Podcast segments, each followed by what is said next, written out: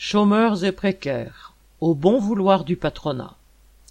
Des travailleurs précaires, intérimaires, saisonniers ou privés d'emploi subissent au quotidien la politique du gouvernement, une politique qui considère chaque privé d'emploi comme quelqu'un qui ne veut pas travailler, alors que les pouvoirs publics prétendent que des centaines de milliers d'emplois restent ainsi vacants. On a ainsi l'exemple de salariés travaillant depuis plusieurs années comme saisonniers dans une usine de conserverie et qui ont reçu des demandes d'explications par mail et téléphone. Il leur est demandé de justifier pourquoi ils ne travaillent pas toute l'année. La position de saisonnier pour nombre d'entre eux n'est évidemment pas choisie. C'est au patron que Pôle emploi devrait s'adresser pour savoir pourquoi il a recours toute l'année à des travailleurs intermittents. Autre exemple, alors que Pôle emploi sert d'intermédiaire pour les recrutements, des salariés inscrits au chômage sont donc convoqués pour postuler. Pour l'un d'eux, l'entretien se passe bien et il doit commencer quelques jours plus tard.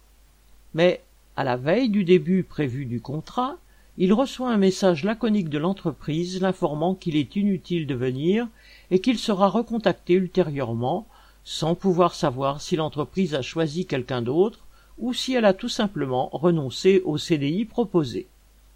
Les difficultés liées au calcul des indemnités de travailleurs qui alternent chômage et emploi génèrent des erreurs. Les salariés de Pôle emploi se retrouvent démunis face à la détresse des travailleurs. Un salarié de Lan dans l'Aisne ayant eu un trop perçu de plus de 800 euros, s'est ainsi vu retirer cette somme de ses allocations chômage en une fois, sans aucun délai de prévenance. Alors que l'erreur venait de Pôle emploi, il n'a pas reçu de courrier l'informant de cette erreur, et aucune possibilité de rembourser petit à petit cette somme ne lui a été donnée. Selon Pôle emploi, le retrait est informatisé. Combien de salariés peuvent vivre si on leur retire 800 euros du jour au lendemain? Les pressions se font aussi plus fortes contre ceux qui perçoivent l'allocation de solidarité spécifique, ASS, versée par Pôle emploi, ou le RSA, versé par les départements.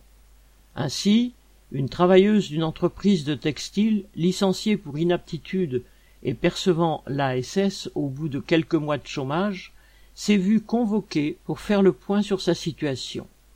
Alors qu'elle effectue des heures de bénévolat pour une association caritative, Pôle emploi lui adresse des menaces à peine voilées de suspension de son ASS si elle ne cherche pas activement des heures de travail rémunérées. À l'inverse, les services du département de l'Aisne, qui suivent les chômeurs longue durée percevant le RSA, commencent à imposer quelques heures de bénévolat. Il n'y a aucun contrôle véritable sur le patronat mais celui qui s'exerce sur les chômeurs se fait pressant afin de ne leur laisser même plus le choix d'accepter ou non le travail qu'on leur propose. Inès Rabat